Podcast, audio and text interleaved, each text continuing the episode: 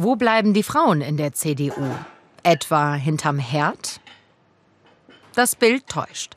Lilly Fleck ist stellvertretende Vorsitzende in Geufelden. Sie kocht zwar auch für die Parteifreunde, noch lieber diskutiert sie aber mit ihnen auf dem politischen Parkett. Sie weiß, Frauen in der CDU ein schwieriges Thema. Ich frage meinen Bekanntenkreis immer wieder. Aber ich denke, sie haben Probleme, sich mit der Partei zu identifizieren. Mitarbeiten schon, aber nicht in der ersten Reihe. Selbst in Berlin. Bisher hat sich keine Frau für den Parteivorsitz beworben wir haben jetzt einmal Jahre eine Frau gehabt. Ich bin eigentlich dafür, dass jetzt mal wieder ein Mann das übernimmt.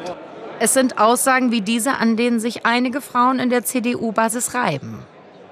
Das Problem ist tatsächlich die Tradition. Das ist die Tradition in der CDU, dass eben schon der Eindruck äh, immer noch vorherrscht, es ist eine männerdominierte Partei.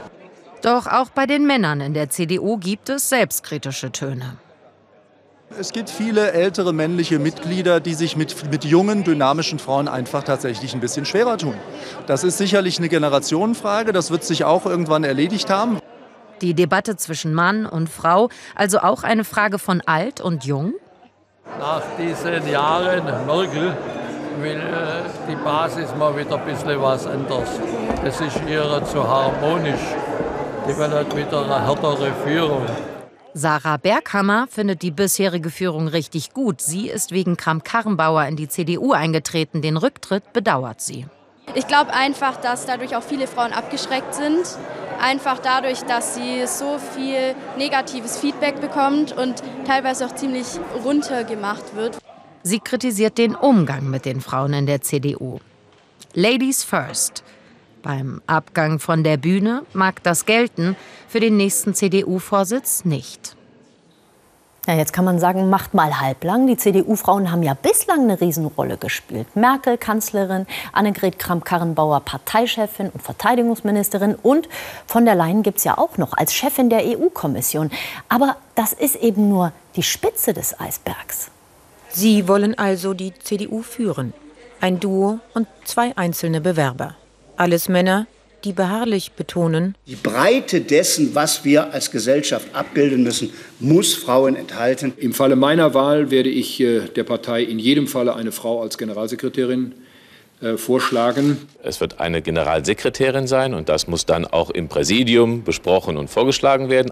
Namen der Frauen werden aber noch nicht genannt.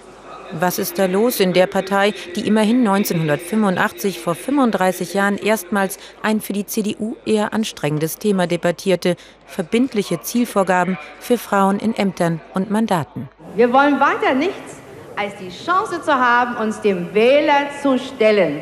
Und das können wir nicht, wenn wir, vorher bei der Nominierung abgeblockt werden. Sommer 2019.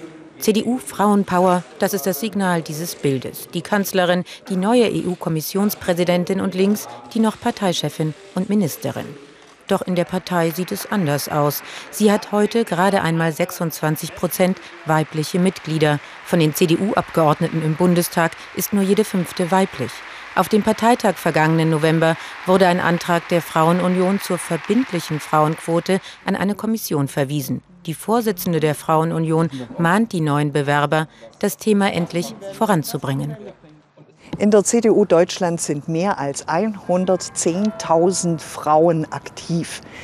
Da gibt es genügend Potenzial, all die Positionen in unserem Land zu besetzen und Kandidatinnen zu finden, äh, die entsprechende Positionen ausfüllen können. Die CDU sei bislang überdurchschnittlich von Frauen gewählt worden und das müsse sich endlich in einem verbindlichen Mindestanteil von Frauen widerspiegeln.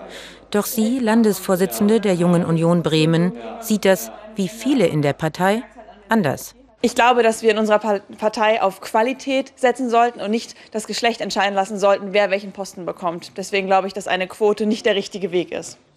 Die Frauenpower der CDU, auch jenseits dieser Damen, muss sich also erst noch beweisen.